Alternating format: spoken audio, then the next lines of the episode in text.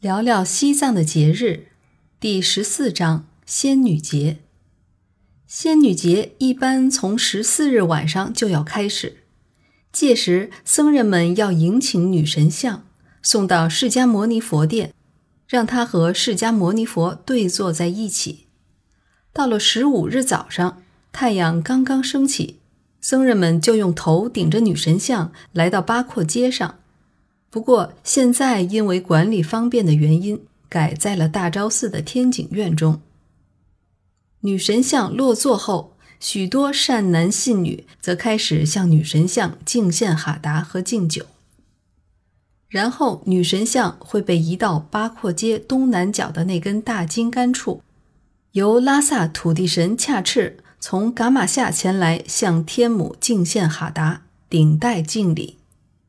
此后，将他移行至八廓街东街，与他的妹妹东拉姆相会，然后再抬到拉萨河边，将天母像面向拉萨河南岸的赤蒲地。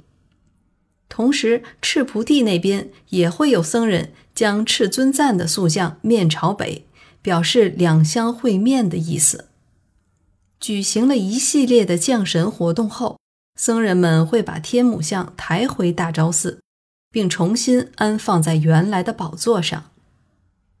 仙女节是藏区妇女的大日子，她们都会早早起床，刻意梳妆打扮，相约外出游玩，借这一天与老朋友相聚，集体狂欢。拉萨女性对白拉姆尤其怀有深深的敬意，认为这位女神能保佑自己保持身材苗条。面容娇美，常得爱人所爱。女人们都会去女神像前虔诚供奉。供奉的过程就是把酒倒进神像前的一个大肚子铁桶里，酒会从铁桶尾巴上的软管里流出来。流出来的酒算是被女神加持过了。供奉酒的妇女们会拿刚刚倒空了的瓶子和酒壶去接。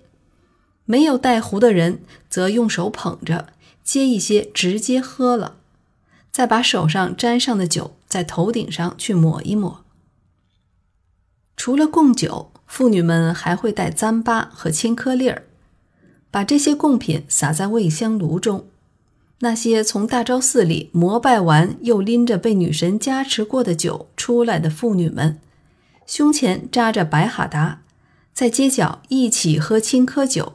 一起唱着悠远古老的藏戏，父兄男士们也要在这一天为挚爱之女子、女朋友或妻子和女儿提前备好礼物，为爱真心赐赠，以表达美好和祝愿。